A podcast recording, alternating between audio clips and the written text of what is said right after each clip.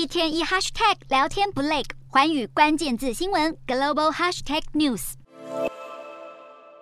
日前，四川省发生规模六点八强震，正在隔离的居民是赶紧冲下楼要逃命，结果小区的门被牢牢的锁住，踢都踢不开。后来终于是有救难人员抵达现场，结果呢，竟然不是先疏散人群到安全的地方，而是要民众排队逐一的进行核酸检测，并且呢，要求大家还是要保持距离，不要群聚。甚至呢，有些小区的管理员还是直接跟居民说，这个地震根本就不算什么，赶快回家继续隔离。在紧急灾难下，中国似乎仍然秉持防控第一、清零至上，可以被地震震死，就是不能确诊阳性。在中国是掀起了一番热议，也被许多网友嘲讽官僚文化和风控政策都相当的荒谬。其实中国对于疫情政策一向是相当的严苛，特别是下个月二十大，主席习近平是力拼连任，各地呢都在不惜一切代价的防疫，为习近平的动态清零政策歌功颂德。目前呢，全国至少有七十四座城市，三亿多人正在风控当中，就是要确保在二十大之前，疫情防控绝对不能出任何差错，要让习近平能够顺利连任。